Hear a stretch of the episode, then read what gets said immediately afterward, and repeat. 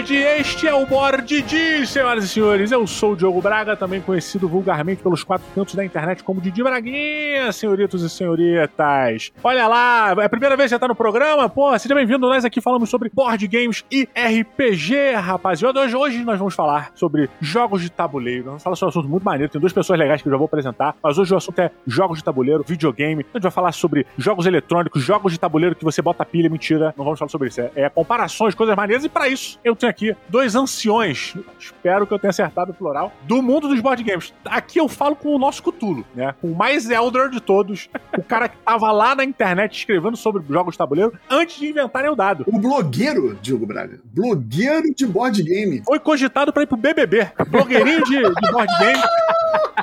Senhoras e senhores, uma salva de palmas para o cacado de quem é a vez! Ih, maluco! Errou, Falou do maluco errado. Puta, eu misturei com o Student de novo, né? Misturou com o Student de novo. Caraca, acredito, cara. Olha só, rapaz. Caraca. Porra, toda hora que o Kaká vem aqui, eu faço essa merda. E quando o Student vem, eu falo do Kaká. Tá vendo? É bom que aí o pessoal acha que eu sou famoso, cara. Eu quero que a galera saiba que o teu blog de texto de, de board game, que é irado, que é um dos mais antigos, é o de quem é a vez. E isso que é importante. Não, não, não, não. E aí tem jogo. O lance é, entra no Student também, tá? Mas do Kaká. Mas do Kaká é o E aí tem jogo. Que é um blog irado pra caramba. O Kaká bota review, uma porrada de jogo, ele bota lista, ele dá indicações iradas. Entrem lá e, Kaká, desculpa que era pra você se apresentar e eu acabei tomando seu tempo, né? Não, tranquilo, cara. A gente vai ter tempo pra falar mais. Tá de boa. É verdade, é verdade, é verdade. Olha só e ele, senhoras e senhores. Aquele cara que um dia ousou inventar a máxima de que no momento em que ele terminava de jogar, ele fazia a resenha do jogo. Isso permeou como lenda pela Terra-média, né? Pela Terra-meia. Pela Terra-média. Cara, os cavaleiros de Númenor, né? Os cavaleiros de Orlinga, os Orlingas, acreditavam nessa, nessa lenda. E hoje, ele está aqui conosco. Senhoras e senhores, uma salva de palmas para Fabrício do Aftermath! E aí, rapaziada do Board Dia, e essa brincadeira de gravar logo depois durou três programas só. Dos mais de 500 reviews que eu já fiz pro canal, só durou três. Olha aí. Quando eu comecei a ver que não dava pra falar logo depois de jogar, eu, ah, deixa isso pra depois, ninguém precisa ficar sabendo. Vou anotar aqui no bloco de notas do celular e depois eu falo qual é. Vou esperar que a galera esqueça que eu falei isso um dia, né? Que era pra ser assim. Aí vem o Diogo cinco anos depois e lembra. Por isso que a gente tem amigos assim, né? Sempre tem inconveniente. Geralmente os inconvenientes são os mais próximos. Pode crer. Olha aí, querido Kaká, querido Fabrício. Ambos estão em alto nível de produção. Agora o Fabrício anda produzindo diariamente, tanto no YouTube quanto na Twitch. O cara tá frenético aí, sem contar trabalho, namoro. O Fabrício tá namorando muito nessa quarentena, né, Fabrício? Não, e porra, eu quero arrumar uma namorada, hein? Por favor, estamos aí. Olha aí. E Kaká também lá, cheio de produção, botando review de jogo pra caramba. Tem muita coisa boa pra sair que eu já vi lá no Instagram do. de quem é. de- do, da. Caralho! Vamos pros avisos, vamos pros avisos. Mas entra no, no Instagram e aí tem jogo, tá? Entra no Instagram, você vê os próximos, as próximas resenhas que o Kaká vai botar no ar. Tá? Caralho, foi mal, Kaká. Zero estresse, cara.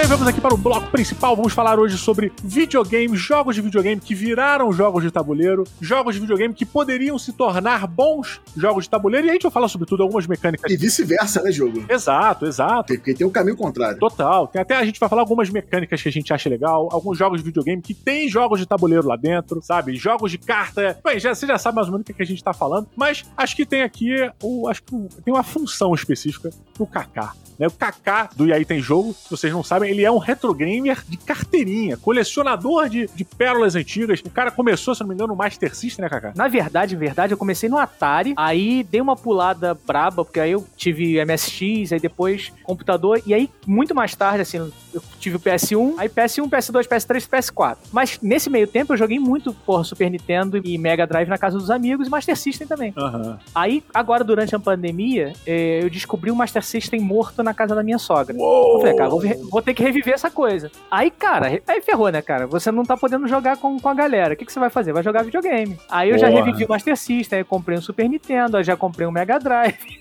Cara, Tô nessa.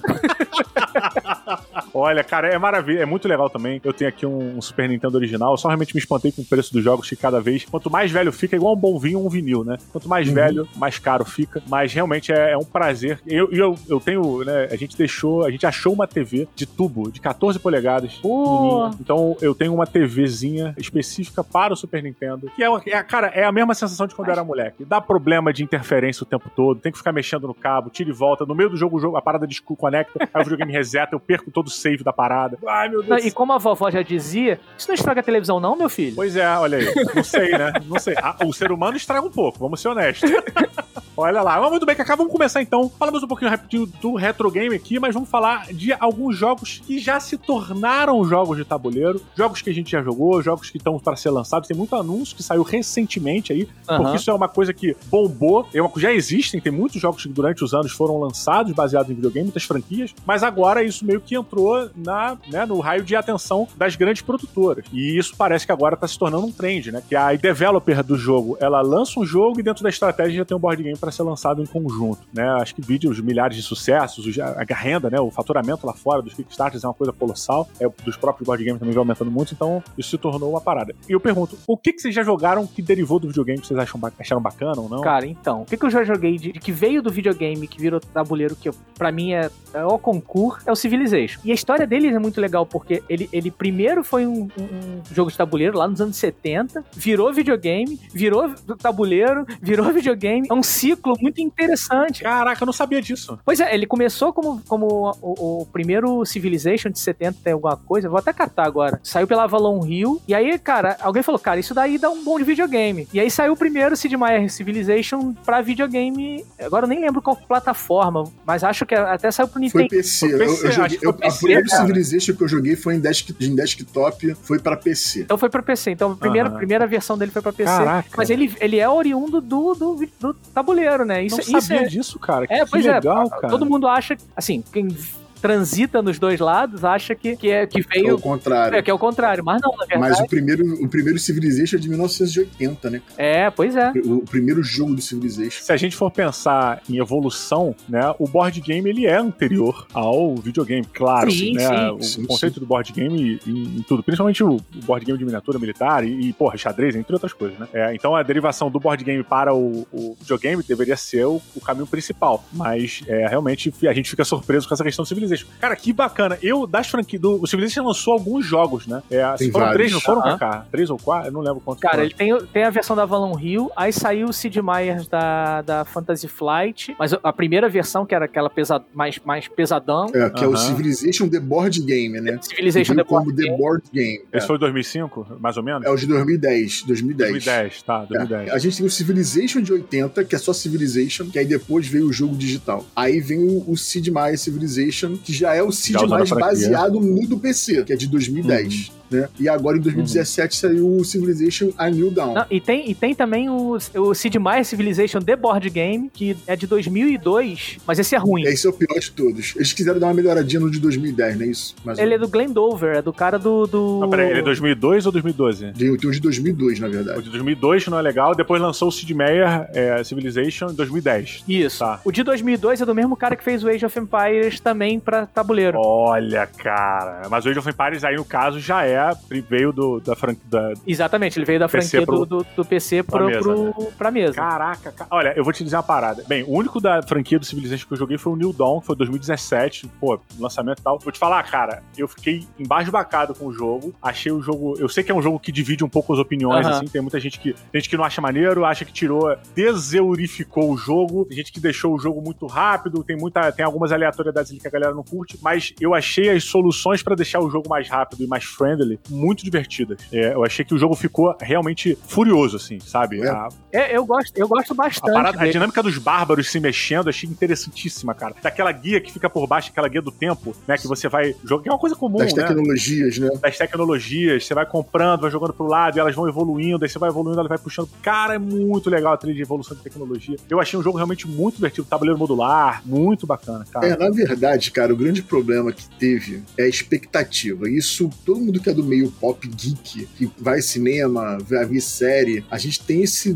termo né, da expectativa fode a porra toda, né? A gente fala sobre isso. Então, quando anunciaram o Civilization, o Civilization New Dawn, todo mundo tava com uma expectativa muito lá em cima de ser algo melhor do que foi o de 2010. O de 2010 é muito bom também. Uhum. Né? Só que eles não se anulam, são jogos diferentes. O, o Civilization New Dawn, ele tornou mais palatável o tema do Civilization, pra ser um jogo que, pô, você vai jogar em menos tempo. Eu, eu tenho uma partida de Civilization The Board Game, o de 2010, eu, Zé Amado e Lucas Amiuni, a gente jogou por quase 5 horas, cara. Caraca. Três pessoas. A última partida que eu joguei do Civ de 2010 fui eu, Camilo, Márcio e mais uma pessoa da, da galera das antigas. Bousada. Com todas as expansões, a gente desistiu assim com 7 horas de jogo. Nossa, cara. Mas desistiu é porque não ficou legal ou cansou? Não, a gente deixou o Bousada ganhar. A gente falou, ah, cara, invade aí minha capital, vamos que vamos, porque já não dá mais, cara, não aguento mais jogar. Entregou o jogo porque não tava conseguindo mais. Isso, vocês acham que ele ficou cansativo? Ele era bom, mas ele é cansativo porque ele é longo? Ou ele não é tão bom assim? Que, que... Não, assim, o jogo é excelente, mas ele tem um pouco da- de repetitivo. Ah, tá. Então chega uma hora que você não aguenta mais fazer o que você está fazendo durante 7 horas. Ele não é que Cara, é porque olha só, esse discurso, Kaká, quando a galera tá falando de Twilight Imperium, por exemplo, ele já é bem diferente. É um jogo, é um jogo cansativo, é um jogo trabalhoso, mas você fica na mesa. Eu ia comentar isso agora. Ele, ele diferente do, do Twilight, que o Twilight ele tem. A dinâmica de política, de selecionar as ações, né, Kaká? Isso faz o tempo É, passar. não, e, e rodada a rodada o jogo é muito, é muito diferente. Não- já o do, do Civilization não, você vai fazer isso, isso, isso, isso. Aí passa pro outro, vai fazer isso, isso, isso, isso. É. Ele não tem muita modificação dentro da partida. Você não joga no turno do outro cara. Cara, mas olha só, isso é, isso é muito interessante, porque é uma escolha que eu vejo cada vez mais acontece, né? E é uma coisa, uma coisa que as pessoas vêm, as editoras, publicadores, designers e tal, vêm trazendo mais tanto pros jogos. Eu vejo mais nos jogos de videogame do que nos jogos de tabuleiro. É aquela narrativa incidental, sabe qual é? A história que o jogo te leva, que é criada pela jogatina. Sabe, ah, eu tive que invadir tal parada. Então, essa história que é construída ali enquanto você joga, ela vai ser diferente em cada partida que você faz. Sim. Então, cada movimento seu, cada coisa que acontece é uma construção nova por uma mesma coisa. E isso é, é muito interessante porque entrega na mão do jogador a condução do lore, de certa forma. Sim, né? sim, e quando você certeza. sai, você não conta a história do jogo, você conta a história da sua aventura ali dentro daquele universo, né? Então é uma coisa bem mais pessoal que dá pra gente, né, no entender mais psicológico, de certa maneira, forçar uma barra aqui e falar sobre isso, dá uma sensação de, de pertencimento, sabe? Dá uma imersão maior, dá um controle maior pra aquilo tudo. Então é, fica mais fácil da gente digerir aquilo, da gente entrar naquele universo, né? Sim, sim. E outro jogo que eu acho maneiro que veio dessa, da- dessa safra de jogos da- de videogame que passaram pra- Aham. pro, pro computador Sim. e passaram pro, pro tabuleiro. O computador também, ele saiu do É, mais pois é, é, não, pois é, é. É muita mídia, é muita mídia, a gente fica doido. É, não, mas agora a gente tá tendo Red Dead, né? A gente tá tendo a porrada de jogos que estão indo pro computador finalmente. Né? É, não, pois é, cara. é- isso é uma parada que tá muito doida, né? Porque você tem agora essa passagem de mídias, né? É o videogame que passa pro computador, o computador Aham. que passa pro tabuleiro, o tabuleiro que passa pro cinema, que do cinema que passa pro computador, que passa pro videogame. É o transmídia que fala, né? É, não. Uhum. Agora, até saindo um pouquinho do assunto, mas, por exemplo, o jogo da Ruiva lá, que é. O da- Eloy! Eloy! É, é e- Horizon Zero Dawn. Não, não, não, Não, não, não. Ele tá falando do jogo da Ruiva que veio pela Conclave. Ah, O perdão. The Cursed. The Ah, Feeling Cursed. o ah, The o Feeling Feeling Cursed. Cursed. Ah, Pois é, pensei que estivesse falando do jogo de videogame é, Horizon Zero Dawn, que tem uma ruiva que é Eloy, que é protagonista, uma terra de Aham. máquinas e tal. De, pô, maneiríssimo também. Pô, o The Feeling Curse, jogo de Velho Oeste, tem uma pegada muito Deadlands, né, cara, do Savage É, Worlds. e ele veio e ele, ele partiu de um gibi, cara. Ele, ele saiu do gibi pro, pro tabuleiro. A gente tem agora o Monster Hunter, que teve filme, que é videogame, e que, cara, tá acabando agora o financiamento coletivo do board game do Monster Hunter. Pois é, Isso, vamos falar, então- vamos, vamos falar nisso, a gente vai, vai chegar nesse ponto. Mas antes de chegar, vamos, vamos falar mais um pouquinho dos jogos que já foram lançados. Porque se a gente for falar de expectativa aqui, a gente vai entrar no hype hardcore pra caralho, ficar todo mundo. "Pô, É absurdo, né? Ó, Só pra- assim, rapidinho que eu lembre. Tem o, o- o God of War. Porra, cara. Ó, o Gal- É inclusive trabalho do nosso do, do amigo nosso, do Fel. É, pode crer, cara. Pode... Vocês já jogaram God of War? Já, já... Eu não. Eu ainda, eu ainda não consegui jogar. Ah, tá. Tem um que eu gosto pra caramba que eu joguei, e- e é mais antigo, cara, e é o Doom Board Game. Não nem sabia que tinha, cara. Raridade. É, Caraca. Fantasy Flight, início da Fantasy Flight. Bem iníciozão, né? Como é que funciona esse jogo do Doom? Pô, ele é um dungeon É o crawler. Dungeon cara. Crawler. É um dungeon crawler? É. É tipo um Gears of War, assim, uma parada dessa? Ele é um jogo em 2004, né? E teve um reprint em 2016. Ele é bem na vibe do Descent, por exemplo. Você tem um Overlord que Tá. fica lá controlando as- as criaturas e você tentando, andando pela, pela nave, tentando Cooperativo? cooperativo É com o. Overlord. Imagina se fosse só solo, né? Só pode solo. Não, mas se bem que tinha multiplayer no Doom 2, né? É, É. É, tu tem? Vocês têm? Já jogaram? eu joguei, a gente jogou muito na, porra, tem- há muito tempo atrás. Era legal, cara? É divertido, divertido, cara. E e ele veio antes do Descent, por exemplo. Então, Aham. é- quando saiu pela Fantasy Flight, todo mundo já ficou pilhadão pra ter. Aí eu lembro que o. Camilo comprou. Cara, a gente jogou na casa dele umas três vezes, cara. e Nossa. Amarradão. Grande jogo, muito bom. Caraca, que bacana, cara. O bonequinho, tinha miniaturazinha normal, tinha lá o. Pô, várias Tudo miniaturas com boladas. miniatura, todo. Porra, que legal, cara. Ah, isso é foda. Ele só perdeu espaço porque depois dele saíram outros Dungeon Crawlers melhores. E Mas. Começou a ficar datado também, né? Começou a ficar bem marcado, Sim, era aquela sim. mesma coisinha. Os cooperativos naquela época, eles não tinham muito entendimento de que o jogo joga sozinho. Você não tinha uma AI naquela época, né? Aham. Que o, o Zombicide foi um dos primeiros a fazer isso. Você tinha necessidade do Overlord. De ter que ter um cara que jogava contra a galera, entendeu? Ah, tinha um cara que geria as criaturas, fazia a parada. Ah, tá. Sim, é. Olha que bacana da evolução dos jogos, né? Que é a mecânica do Keeper, né? Era a, me- a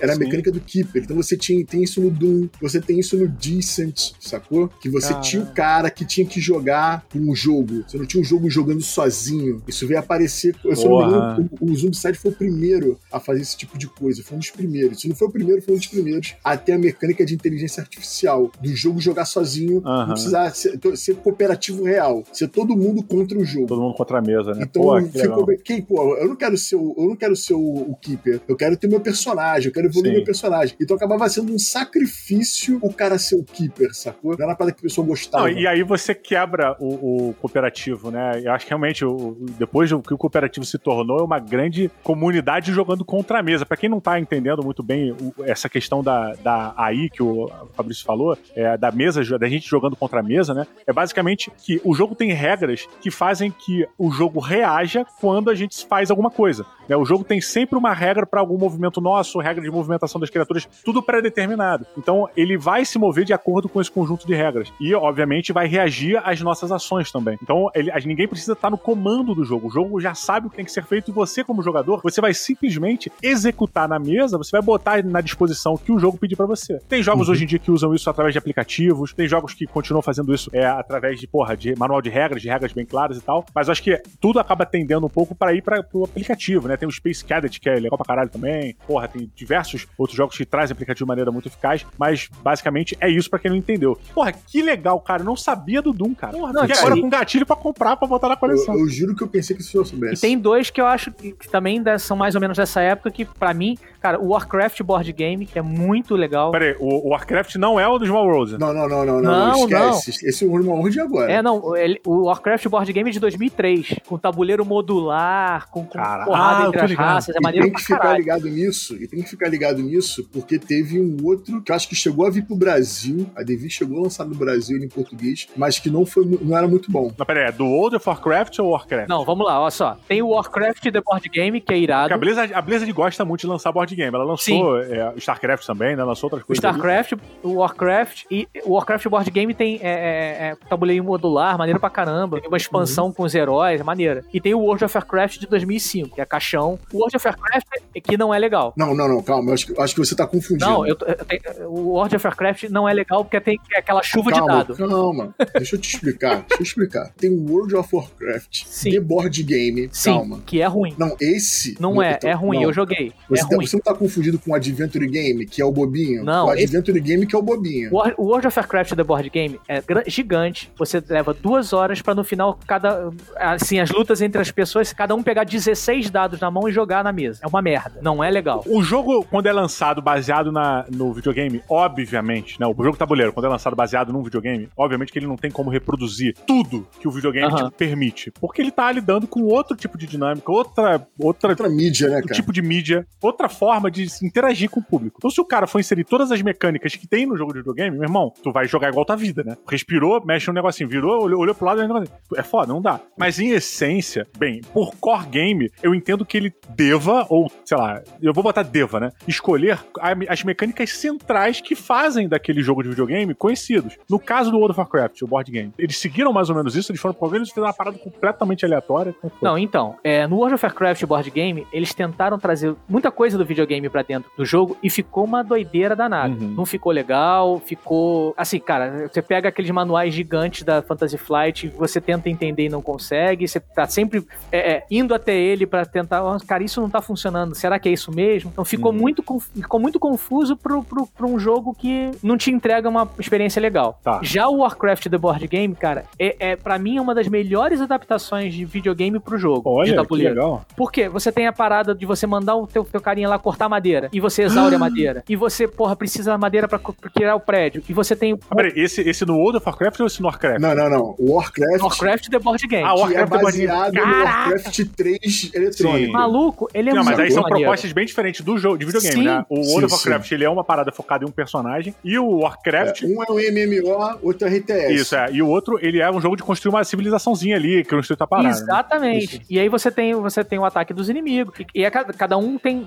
Um controla o orc, outro controla o humano, outro. Competitivo, né? Competitivo. E é isso, você tem, você tem, porra, precisa. Tem Fog Forca, cara? Tem. Você sabe onde tá a base do inimigo, assim? Tem, tem, tem. Tem, é, tem que é porque você vai virando os tiles, né? O Fog of War é representado por virados de tile. Se eu não me engano, a Devir lançou em português de Portugal ele aqui. Sim, é esse, ele foi lançado. E, tipo assim, sumiu, sumiu, sumiu. Nossa. Eu senhora. me lembro que eu, eu queria comprar na época, mas eu fazia faculdade, né? Todo mundo apertado, trabalhava o dia inteiro, fazia faculdade, e chegou ele no Brasil em português de Portugal. Se você for vendo os créditos dele no BGG, tem Devir lá, uhum. então ele já foi lançado por ela, só que ele sumiu, ele esgotou absurdamente. Caraca, cara. Não, e, e, e, o grande problema dele é que ele não teve continuação, não teve apoio da. Porque ele é um jogo de cenários. Então você. A, Abri, como assim cenários? Tem, você tem o cenário, você monta o tabuleirão como. como setup, né? Você, então, você monta o setup. Em função de um cenário. Um cenário. E é o, o, o objetivo do cenário 1 é, é, ganhar 20 pontos. Ah, caralho, então ele acompanha mais ou menos o single player do jogo de verdade. Sim, cara. É, é, é Nossa, cara. A adaptação dele é, muito boa, cara. É muito boa. Que legal, boa. cara. Que legal. Porra, isso é maneiro. É, aí o que aconteceu? Como ele não teve muito, muita continuidade, até porque a, a Fantasy Flight estava crescendo naquele momento, sim, então sim. ela começou a investir em outras paradas, então o jogo meio que morreu. Então você tinha, sei lá, 10 cenários e depois você não tinha mais jogo. A gente entra naquele problema que a gente já conversou sobre algumas licenças, né? A Fantasy Flight ela cresceu muito por virar parceira de grandes marcas existentes uhum. e lançar jogos dela. Uhum. Então você tinha parceria com a Blizzard, você tinha parceria com a marca do Conan, aí eles fizeram um jogo do Conan. Eles tinham parceria com a Games Workshop, que é do Warhammer, e lançavam um monte de jogo baseado no Warhammer. E assim a Fantasy Flight fez o nome dela, né? E depois a coisa foi morrendo. Tanto que hoje você não encontra jogos da Fantasy Flight com temática da Games Workshop porque eles brigaram, pararam. Uhum. E isso é uma parada que me preocupa desde que eu voltei a jogar jogos de tabuleiro constantemente. Vai fazer 11 anos, 12 anos, eu voltei a jogar uhum. constantemente. Fabrício, só, só, uma pontuação rápida. E lembrando também que na época que saíram esses jogos, o board game não era, não já não tava nessa ascendência que ele tá hoje. Que ele tá é. hoje. É. Isso não tava. Tava longe disso, na verdade. Ainda era uma parada muito. É, é, é aquele período pré-zombicide. Exato. Ó, o primeiro board game que eu comprei, traduzido pela Devi, foi em 94, que foi o Battletech. Ó, oh, porra! Que veio puta. com português de Portugal. É, o meu foi em 99, foi o, o, o Illuminati. E não, o Illuminati eu tenho ele aqui até hoje e eu comprei logo. Eu, eu, eu só tinha dinheiro pra comprar um. Aí eu comprei primeiro o Battletech, fiquei sem lanchar na escola técnica durante um mês, sem comer joelho e tomar refrigerante ali no colégio militar. Fiquei guardando dinheiro para depois comprar o Illuminati. Isso tudo em 94. Pô, peraí, você, eu acho injusto. Eu classificava o Battletech como RPG. Não, ele é um wargame de tabuleiro. Ele é um wargame, é assim. Porque tu, tu, virava, tu entrava no mundinho, tu virava um robozinho. Claro, eu era um robô, porra. Às vezes que eu joguei, eu controlava uma máquina, um mecha. É, mas você pode entrar mais no mundinho ainda. Tem um modo do Battletech que você constrói o teu robô gastando ponto. Aí tu pode falar, tu faz a ficha do robô gastando ponto. Não, sim, sim. Não, mas foi, era isso que eu fazia. Mas cada um que jogava fazia o seu robô gastando ponto. Foi assim que eu joguei. Isso. Então, pra mim, aquilo era RPG pra caralho. Assim, e sabe? o Battletech, ele entra no nosso exemplo de hoje porque depois ele foi pro mundo digital e é um sucesso. Ele inverteu, né? Você tem Battletech, onde você é RTS, tem por turno. Real Time Strategy, é, tem por turno, tem FPS FPS também. Pô, e o FPS é o Mercenaries, que eu gosto absurdamente, que eu tenho minha companhia mercenária. Ele é o Battle, é Battletech Mercenaries ou é Mac Warrior já? Mac Warrior 5, Battletech Mercenaries, o nome do jogo tá. Tá. Então você tem vários jogos de Battletech. Isso era 90 e pouco ou 2000 e pouquinho? Acho que era 90 e pouco. 90, 99, 98, uma coisa assim, né? Uhum. Caraca, pode crer, cara, pode crer. Então ele vem com essa base já pra sair do tabuleiro e vir pro jogo eletrônico. E hoje ele existe no jogo do tabuleiro. Saiu uma edição nova dele há dois anos atrás que eu quase comprei. Eles fizeram uma edição Olha. toda revisada, com arte, com as miniaturas já com uma qualidade muito mais maneira, sabe? Com cenários irados pra você poder jogar, mais dinâmico, porque era muito burocrata. Você, É. porra, a conta que você tinha que fazer pra acertar o cara, ah, o cara se moveu, o cara não sei o que, era uma burocracia. Ele ficou mais dinâmico Aham. como todos os jogos, né? Todos os jogos ficaram mais dinâmicos de um tempo pra cá, tanto no videogame como no jogo tabuleiro. Né? E o Battletech é um exemplo que eu daria disso, disso que veio do tabuleiro e veio pra cá pros jogos eletrônicos também, né? Que influenciou a indústria de jogos Pô, eletrônicos. Então você tem essa parada. E o Fabrício do passado, eu tinha muito preconceito Little Shrek. com jogos que viam de temática de jogo eletrônico, porque a gente não tinha bons exemplos. Você parecia que a publisher de board game pegava a licença, gastava uma fortuna para poder ter aquela licença e não tinha dinheiro para gastar no desenvolvimento do jogo tabuleiro. Aí entregava uns jogos bem merda. Porque quando eu comecei a procurar, porque obviamente todos nós aqui jogamos muito videogame. Então você já quer fazer uma associação. Você quer um board game do seu jogo, jogo eletrônico favorito, do seu videogame favorito. Você quer, óbvio que você quer. Só que você começa a se decepcionar quando começa a ver que tá ruim.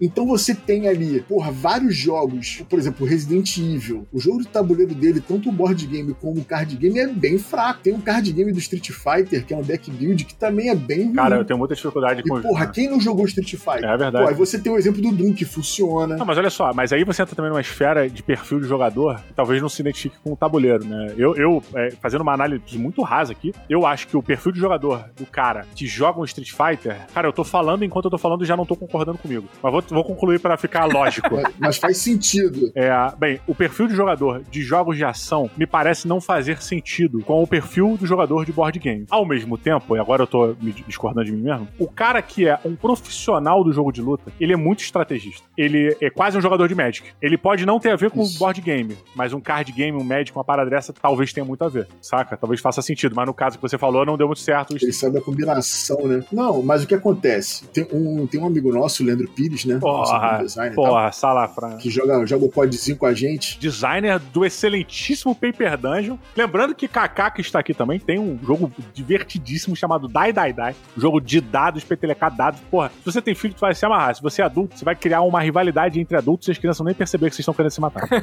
Não, mas aí- ainda não tem a versão de de videogame dele. Se alguém tiver interessado, pode procurar o autor que O, o- o Leandro, ele fala uma parada que a gente já conversou muito sobre isso, que é muito interessante. Que é complicado você retratar no jogo de tabuleiro a velocidade da ação em um jogo eletrônico. Sim. Então, pra mim, o grande problema é quando você quer representar isso no jogo de tabuleiro o mais fiel possível. Você tem que tentar ir por outro caminho, você tem que navegar por outro caminho. Você não tem como. Como é que você vai fazer a ação do Street Fighter? Tem um jogo de luta, de, de jogo de, que é um card game de luta. É, Yomi e Duelo. São os dois jogos de porradaria que eu já joguei, pelo menos. Não, não, É mas tipo o Bruce Lee na capa da voadora, na caixa de é, o Yomi, ele faz combo de cartas. Sim. que é o que é o jogo eletrônico. Então você tem um personagem de um lado, um personagem do outro. Você tem que saber a hora certa de usar as cartas para dar o counter e montar os combos pro cara. Foi a melhor adaptação de jogo de luta que eu já vi até hoje. Eu tive esse jogo, joguei bastante. Eu vendi ele pro programa de espaço, mas é um, e é um, e é um jogo para duas pessoas, né? Eu, eu, eu jogo com muita gente, então é um jogo para duas pessoas, não fica muito tempo na coleção. Mas eles conseguiram adaptar isso. Mas já tem um outro exemplo, Dark Souls, que para mim é uma das melhores adaptações. Mas O O Dark, Dark Souls, tá, o amarelo, capé amarela e tal. É, o É. Dark Souls, ele é conhecido no meio, no meio de jogos digitais por ser um jogo difícil. Porque você vai morrer, vai Sim. voltar várias vezes e tal. Mas qual é a, parte que você evolui no jogo? Quando você percebe a mecânica padrão do monstro, né? Cada monstro tem o- aquele movimento padrão dele. E que por mais Padrão de movimento, padrão de ataque, padrão de defesa, como ele ataca. Exatamente. E por mais que seja padrão, tu vai morrer pra cacete dele. Porque ele é difícil por natureza. Isso no jogo digital. Como é que eu faço isso no jogo eletrônico? A publisher do Dark Souls no jogo de board game, ela fez os personagens, fez a mecânica de você pegar as souls pra fazer o upgrade do seu personagem. Olha, que maneiro, Sacou? cara. Então, e, e, tipo assim, você vai morrer várias vezes lá também. Você morre várias vezes lá. E como é que ele simulou? Aham. Você tem um deck de cada monstro. Porra. E esse deck é que a- legal. o padrão de repetição do monstro em cada partida. Então isso é sensacional. Parece O cara- genial, parece genial. Cara, e, e- e outra coisa, o posicionamento tático dos jogadores no tabuleiro. Ele é de pra jogar- miniatura? Ele tem Ele miniatura? é de miniatura lindas, miniaturas lindas. Eu joguei a versão do Dan Pasquim, amigo nosso, que é fanático por jogos de miniatura. Porra, grande Dan lá do Se Joga junto com o Elcio também. Beijo. se joga, então ele tem a coleção inteira. Ele pegou o financiamento coletivo com todas as caixas. E a gente jogou Caraca. e é sensacional, porque você tem que pensar, pô, o cara que vai dar. Porque se eu não me engano, eu não joguei o jogo eletrônico, mas no jogo eletrônico ele não tem multiplayer, né? Ele é single player. Só single player, só conheço o single player. Então como é que eles adaptaram isso? Não, na real, assim, ele até tem um multiplayer ali, só que você não interage, na real, né? Você vê é, as almas das outras pessoas, onde é que a pessoa morreu. É, Entendi. se eu não me engano, é uma parada dessa, né? Você me corrijam aí nos comentários, já nas redes sociais. Jogar junto, né? É, você não joga juntos, os dois juntos. Entendi. Você tem as outras pessoas que estão passando por aquilo ali também, Entendi. de certa maneira. Ma- Então, ali como é que ele adaptou, adaptou isso? Então, você tem um tabuleiro, esse tabuleiro tem as esferas, aonde você posiciona cada personagem de acordo com a role dele. Então, o cara que aguenta mais porrada, o tanque, o DPS, né, o cara do suporte. Você faz isso ali, eles têm os equipamentos, tem como jogar, e o monstro vem sentando a porrada, mano. vem descendo a lenha. Vocês vão morrer, provavelmente. A gente morreu umas duas vezes Cooperativo? é cooperativo. Quando você morre, você volta lá pro início com as suas souls e vai fazendo o upgrade. Aí você fica mais forte e vai matar o monstro mais rápido. Cara, isso, Isso é esse deu um exemplo que eu acho perfeito, e acho que em cima de tudo que a gente tá falando, porque é, acho que o grande desafio, do, como a gente já falou, o grande desafio do board game é trazer a essência do game digital pro tabuleiro, e vice-versa. né? Seria um exemplo de um jogo que funcionou e fez isso de uma maneira que parece ser muito bacana e, porra, e bem precisa. E eu vou trazer um exemplo de um jogo que eu acho que não fez isso, que foi o XCOM. Nem me fala. Porra, o XCOM, pra mim, quem jogou o XCOM lá do começo, porra, XCOM, Apocalipse, papapá, porrada de jogo, porra, computador Pentium 4 na época. É, cara, sabe que o, o, o XCOM, ele é um jogo, é, obviamente que você tem um gerenciamento ali de recursos, você tem uma- um preparo ali dos seus personagens e o caralho, mas o core do jogo Não é esse, é a né? parte tática. O core é a É parte esse, né? tática, exatamente. É Porra. quando você vai pro campo de batalha, você fica botando o, porra, toda a tua família que tá ali como personagem, né? Tu bota o nome de toda a tua família, todas as suas amigas, seus amigos, tá todo mundo ali como soldadinho. Porra, meu, minha mãe é um sniper, sabe? Aí, puta, tua mãe morre, tu, caralho, minha mãe morreu. Aí tu Minha vai falar morreu. pra tua mãe, sabe? Então, tipo, esse é o core. É doente, meu filho. E aí é, um- é realmente uma parada de estratégia ali, de tabuleiro, de você posicionar certo. Um, tipo um wargame, né, cara? Uma parada nesse sentido, com um gerenciamento de recursos numa outra fase do jogo. E quando você eles adaptaram, cara, o que me frustrou muito foi que a gente não tinha nada disso. Você só tinha a parte chata. Só tinha a parte do gerenciamento e mesmo assim a- a- era um múltiplo, era um cooperativo ali com divisão de função de gerenciamento. Não, e, e você dividia funções de gerenciamento chatas, burocratas, e que se você tivesse alguém no jogo que soubesse um pouco mais das regras, dominava a parada como alpha É, player. ficar alfa player pra caralho, Acabou. cara. Assim, eu não, tô, eu não tô nem entrando no mérito dele ser bom ou ruim, porque eu vou te dizer que, mesmo não, a minha expectativa, expectativa não tendo sido cumprida, né, atingida, eu me diverti. Eu joguei uma vez. Uhum. Não, eu joguei duas vezes. É, e me diverti nas duas vezes, tá? Na- ambas a gente perdeu, mas em ambas foi, foi divertido jogar. Mas é, é aquele lance, a expectativa de vir uma franquia que você é fã e de você poder jogar aquilo na mesa da sua sala, Morreu ali. Pô, cara, é, é, é- a- o seu jogo ser tátil, tá na tua mesa, Aham. sabe qual é? É, puta, foi meio frustrante, sabe? Então, eu dou uma dica aqui. Se você, brasileirinho, que sofreu com a dor do XCOM Board Game ser ruim, procura por Galaxy Defender. O Galaxy. Defender é um jogo gringo que foi financiamento coletivo, mas ele tem ele vende aí no mercado é da Ares Games. Aham. Eu tenho ele, eu vendi as expansões porque eu não tava jogando, mas eu tenho um jogo básico até hoje. É um dos meus Dungeon Crawler preferido e ele é exatamente o XCOM que você queria. Porra, que legal. Ele tem a fase tática de movimentação, upgrade de personagem, tem a fase de gerenciamento, porque durante o combate você pega fragmentos alienígenas que você pode mandar pro birô transformar em armas Porra! alienígenas pra dar upgrade na tua Caraca, arma. é o XCOM, né? O XCOM era isso. E por isso que eu falo, o Caraca. Galaxy Defender, ele é o XCOM que a gente queria. Que legal, cara. E que tem legal. um, é um jogo que tem as melhores inteligências artificiais que eu já joguei. Nossa. Sacou? Você tem a versão fantasia medieval dele, que é o Sword and Sorcery, que é o que eu considero Ah, é isso, é. O Swords and Sorcery é bom O demais. Sword and Sorcery eu considero o melhor cooperativo Dungeon Crawler que eu já joguei. É o melhor Dungeon Crawler, é o melhor cooperativo que eu já joguei. Eu gosto, Melhor que o Gloomhaven? porra, disparado. Eu jogo Gloomhaven. Olha aí, acho que, acho que isso, é- isso É. gera Eu discussão. Isso no, é bacana até, no meu, no legal, meu top legal. 3 de, de Dungeon Crawler, eu botei os dois, os dois empatados. Ficou em cima do muro, É, o Gloomhaven eu gosto, mas é aquilo que eu tô te falando. O, o Sword and Sorcery, que eu falo bastante, ele é mais palatável, ele, tá, ele funciona melhor, ele roda mais. O, o Gloomhaven tem toda uma organização pra gente poder fazer ele acontecer. Chega chega uma burocracia assim, mais ou Eu menos? preciso jogar 50 partidas de Gloomhaven pra falar, caralho, que jogo maneiro. Ah, O tá. Sword and Sorcery, você jogou uma partida, duas partidas, porra, jogo bom. Mas voltando ao assunto, o Galaxy Defender, ele tem uma mecânica sensacional. Por exemplo, quando você tava lá no XCOM, quando tu via um tipo de monstro, tu já sabia qual era o padrão do monstro. Pô, ele vai vir pra cima de mim. O Bruto, tinha um cara que era o Bruto, que ele vinha pra Aham. cima de tu pra dar um- uma porrada. Tem o outro lá que era o Spike alguma coisa. Tu sabia que ele ia correr pra te atacar de longe. No Galaxy Defender, a inteligência artificial resolve isso. Porra, tá. Cada tipo de monstro tem um padrão de movimentação. Se estiver perto, se estiver longe. Cara, você falou em monstro, você falou no Galaxy Defender e me lembrou o Nemesis, né? O, até re- relativamente recente aí. O Nemesis, que é um board game bem bacana, inclusive. É,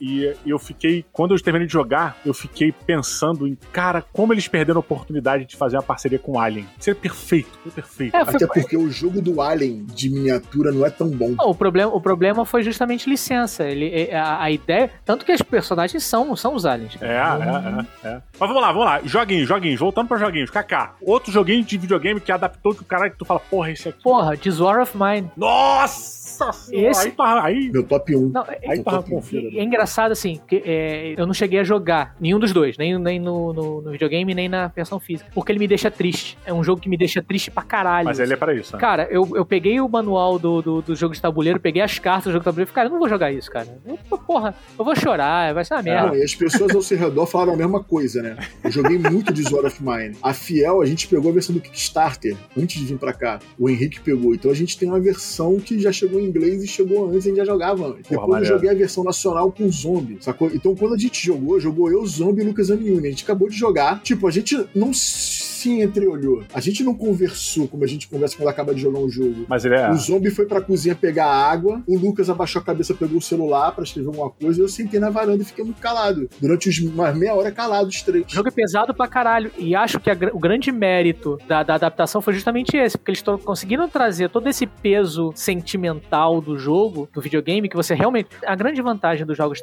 de videogame são essa imersão que você tem. Assim, principalmente os jogos atuais. A imersão que você tem com o jogo. Quando você Cara. vai jogar um Call of Duty, por exemplo, do, do- do- da Segunda Guerra. Maluco, você des- o desembarque da Normandia, cara, tu chega a se abaixar em casa e o caralho. Isso. É doido. Não, e essa evolução tecnológica, ela vem para diversos fatores, além de, da narrativa, né? A- Aham. O jogo ele tá cada vez mais cinematográfico, você tendo essa a precisão da câmera, né? A movimentação de câmera específica tal. As histórias estão cada vez Sim, mais melhores, realistas cara. e melhores e mais, e mais é, envolventes. E a gente tá indo pra um passo evolutivo que é o passo do VR, onde a imersão é a primeira premissa. Onde você, Sim. quando bota o seu VR, você já tá lá dentro, né? É, não. e aí isso é, é, é incrível. Isso é muito doido. E aí o que eles conseguiram fazer com a adaptação para pro tabuleiro foi impressionante, porque você tem essa Cara, eu prefiro o This War of Mine no tabuleiro, Kaká, do que no videogame. Sendo muito honesto, cara. Porque, e vou te explicar, eu, eu gosto do This War of Mine do, do, do- do computador, jogo, já joguei, legal, porra, é um jogo importante, um jogo interessante. Mas o jogo, ele dita o ritmo pra você. No tabuleiro, você dita o ritmo. E isso me dá um, um, um- um pequeno conforto.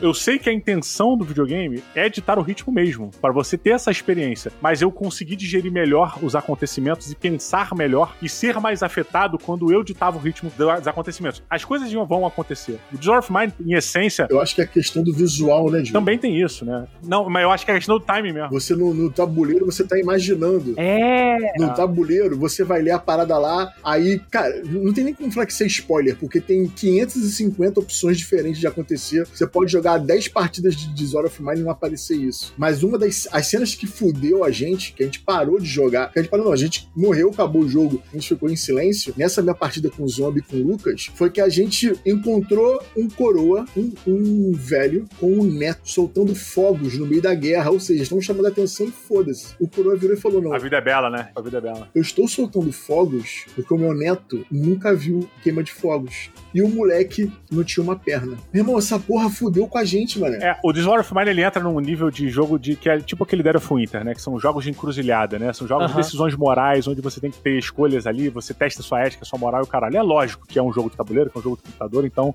você não é aquilo ali que você tá fazendo necessariamente. Ah, eu acho que é assim. Eu acho que é Aí assim. vai de cada Eu acho.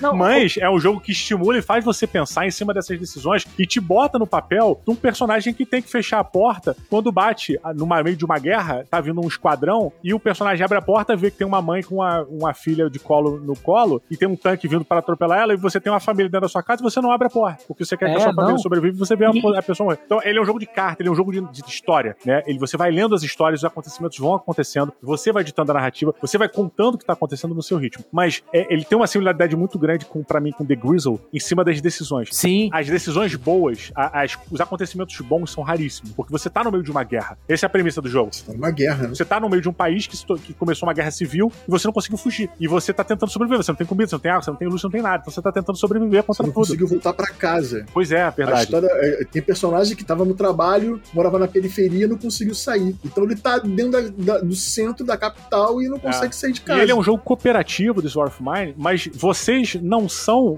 cada um personagem. Todo mundo é a mesma pessoa. É como se fossem as consciências daquela pessoa tomando a decisão. Então, no final da mesa, no final, quando chega a hora de você decidir o que, que o cara vai fazer, o que, que a personagem vai fazer, Uhum. vocês têm que entrar em consenso. Então, ele, você vai ter- ele te obriga a debater sobre aquela questão moral que está sendo colocada na sua frente. Não, ele é Isso impressionante. pra mim é irado, cara. Ele é, realmente é muito maneiro. É muito E é maneiro. isso, é o nível de imersão e de, e de transposição do, do, do digital pro, pro, pro tabuleiro que, porra, foi perfeito. É. Pra mim, ele é perfeito. É o melhor exemplo dessa transposição. Eu tenho quatro partidas jogadas. O máximo que eu cheguei foi no quarto ataque de frio. Não, eu não consigo, eu, eu não consigo jogar. Ele, ele, Você ele- tem, você tem os ataques de frio que, e, e foi com a Fiel, porque a gente jogou várias vezes. Então a gente já tinha, porra, a gente precisa fazer o aquecedor, a gente precisa fazer. E nem sempre é uma build order normal, porque pode vir eventos que o aquecedor não fez diferença, mas morreu todo mundo de fome, porque ao invés de você fazer comida, você fez o aquecedor. E o frio não veio, mas a fome veio. E todo mundo morreu de fome. Pô. Então você não tem essa, essa- esse build order. Mas a gente foi ficando malandro. Então a gente conseguiu du- durar, se eu não me engano, até quatro ataques de frio. No quarto ataque de frio, a gente não tinha a casa toda protegida. Putz, entrou, geral dentro de casa. É, isso é. Cara, o Dishonored of Mine é um jogo que é muito interessante. Ele merecia realmente um episódio só falando dele. Os, perso- porque- é, os, per-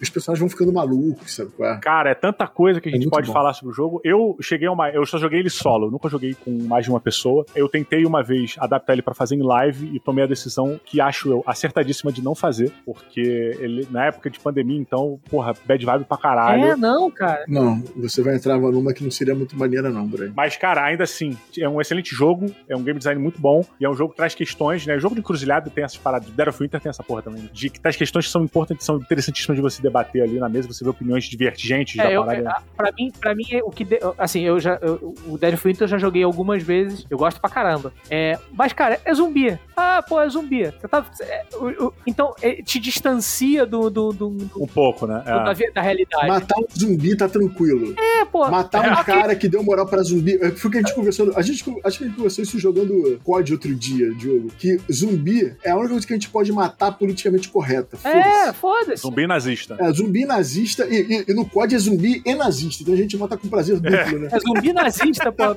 é. Então, é a parada que a gente pode matar sem, pô, não vai aparecer um peta pra falar que você tirou a pele do animal, É, caralho. Você tem, você tem mais dó de matar o Yoshi do que matar um zumbi. Um eu tava matando um monstro no Monster Hunter no outro dia digital, fiquei tenso, mano. O cara falou, pô, eu tô Porra. passando o cerol pra pegar a pele do bicho. Eu fiquei meio bolado. Mas zumbi, foda-se. É, pode crer. E ao mesmo tempo que dá essa liberdade no Dead of Winter, ele tira, né? Porque muita gente não jogou Dead of Winter por considerar mais um jogo de zumbi. Uma pena, né? Teve gente- Porque Uma Teve pena, gente que uma não pena. conheceu o jogo por causa do preconceito. Porra, mais zumbi e não conheceu o jogo e é um baita jogo. pelo menos no Brasil, quando o Dead of Winter saiu, o Zombicide tava no auge. Né? Tava no auge. Então ele, ele era só mais um jogo de zumbi. Então muita gente não jogou Dead of Uma Winter, pena, merece. não comprou as expansões Merece. e deixou de conhecer um jogo irado. Talvez a gente mate isso agora porque saiu o Gen 7, Pô, que é um jogo de sci-fi esse é maneiro. É tipo aquele filme Passageiros. Vocês já viram Passageiros? Aham. Com Chris Pratt. tal. com a mesma mecânica de encruzilhadas do Dead of Winter. É. Então talvez faça a galera ter essa experiência. A Galápagos trouxe, né? Lançou, não lançou? Trouxe. Eu recebi aqui, não pude jogar porque veio no meio da quarentena, né? Porra, maneiro. Mas eu tenho o Gen 7 aqui. Tenho muita vontade, É, cara. é um dos jogos que eu quero jogar quando eu tipo, poder voltar a, a aglomerar de novo. Fiquei muito curioso com o Gen 7, principalmente porque essa, essa temática do sci-fi, basicamente o Gen 7, pra quem não sabe, resumidamente, a temática é o seguinte: vocês são pessoas que vocês acordaram da hibernação numa viagem espacial que ia demorar séculos. Então vocês estão. é, vocês têm que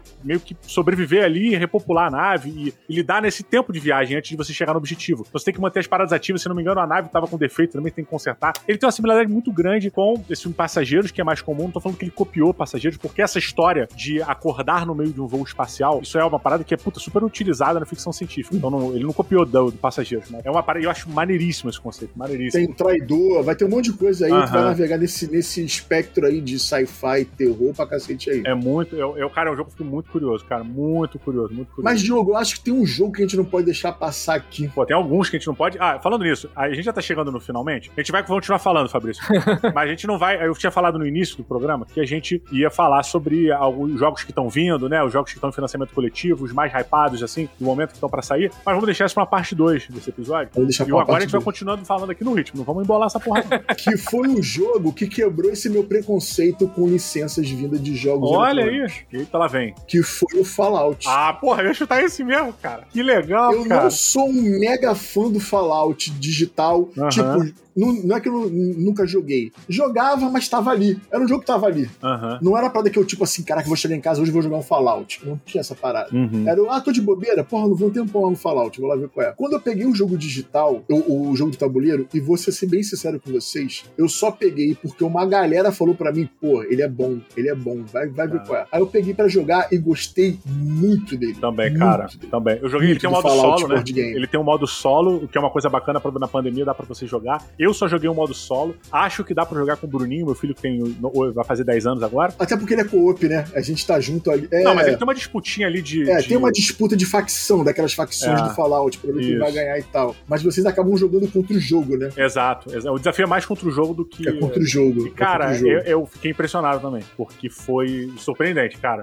Jogo sólido, bem feitinho, bacana. É, ele fez tanto sucesso que agora tem uma, um, um spin-off que é o Shelter, que é só o micromanagement do abrigo. Ah, que teve a versão pra tablet celular, né? Do Shelter antes do Isso aí, lançamento do isso novo. Do, do, Isso estamos falando aí. já do PC. Lançamento do Do novo Fallout, se não me engano, Fallout 4. É, eles criaram esse aplicativo e agora virou o jogo. Virou Já um saiu? Já saiu também. Já tem, tem Ah, ele pela tá. Galápagos já lançado. Porra, maneiro. Então foi aí que eu, tipo assim, cara, as coisas estão mudando. Porque até, até eu jogar o Fallout, que foi antes do Dark Souls, que eu comentei aqui também, eu sempre ficava com o pé atrás quando via um board game vindo de franquia, tanto de cinema, mas isso eu já falei no vídeo do canal, como de jogos eletrônicos. Ok. Eu achava que, porque o cara, pô, o meu pensamento é, por ele já ter um nome forte, o cara tá cagando pro jogo. Aham. Ele vai vender pelo nome. A minha opinião sobre isso é a seguinte: quando o cara compra uma licença dessa, ele não tá querendo pegar o, o, o fã de board game, ele tá querendo pegar o fã da franquia. Então, quanto mais palatável for regra, por exemplo, melhor pro cara pegar. Tanto que você tem a, quantidade de Monopoly e Risk de jogos vindo. Cara, tem Risk do né? Mario, tem Risk do, do, do Sonic.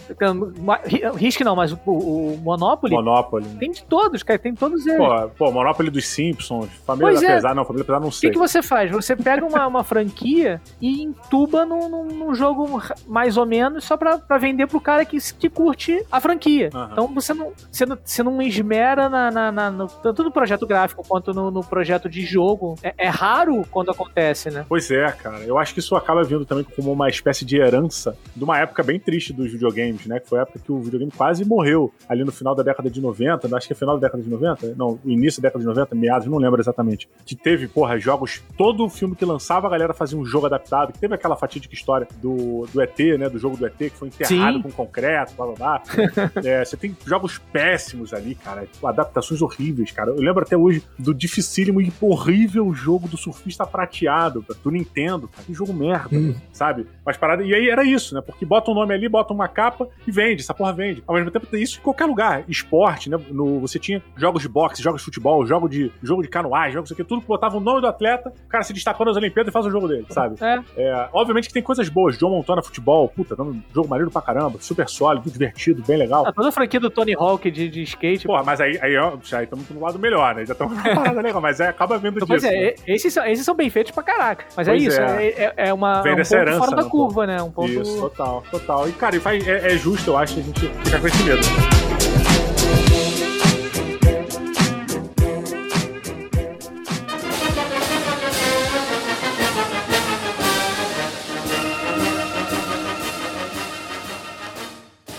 Galera, a gente tem muito mais jogo pra falar. Tem muito mais jogo pra falar que já foi feito, já foi lançado, que a gente já jogou. E a gente nem comentou dos jogos que estão no financiamento coletivo. Nem chegamos nessa parte, porque É, tem aí, por alto, não vamos nem entrar nesse ponto, vou só citar. Tem The Witcher. Meu irmão, falar sobre The Witcher aqui, as nossas expectativas do The Witcher, a gente gasta pelo menos 10 minutos aqui. Cada um, quase. É verdade. Então tem muita coisa bacana pra falar, tem muita coisa interessante. Vamos deixar pra uma parte 2. Você que tá ouvindo aí, obrigado se você chegou até aqui. Você é um sobrevivente.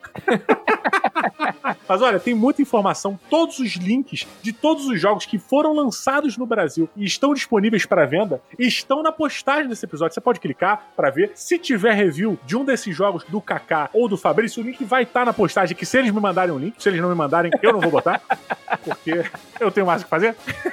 Não Mas vou ficar tá- procurando o link dos outros. Exato, exato. Vai estar tudo aqui pra você ver o jogo, se o jogo é legal, achar que vale a pena comprar. Compra pelo link aqui que tá de boa. E ó, galera, obrigado pela parceria, obrigado a todo mundo que apoia esse canal. Fabrício, Kaká, muito obrigado pelo tempo de vocês, foi ótimo. Espero ver vocês na parte 2, hein? É, só chamar. Olha aí, senhoras e senhores, um grande abraço, beijo pra todos vocês, até o próximo programa e valeu!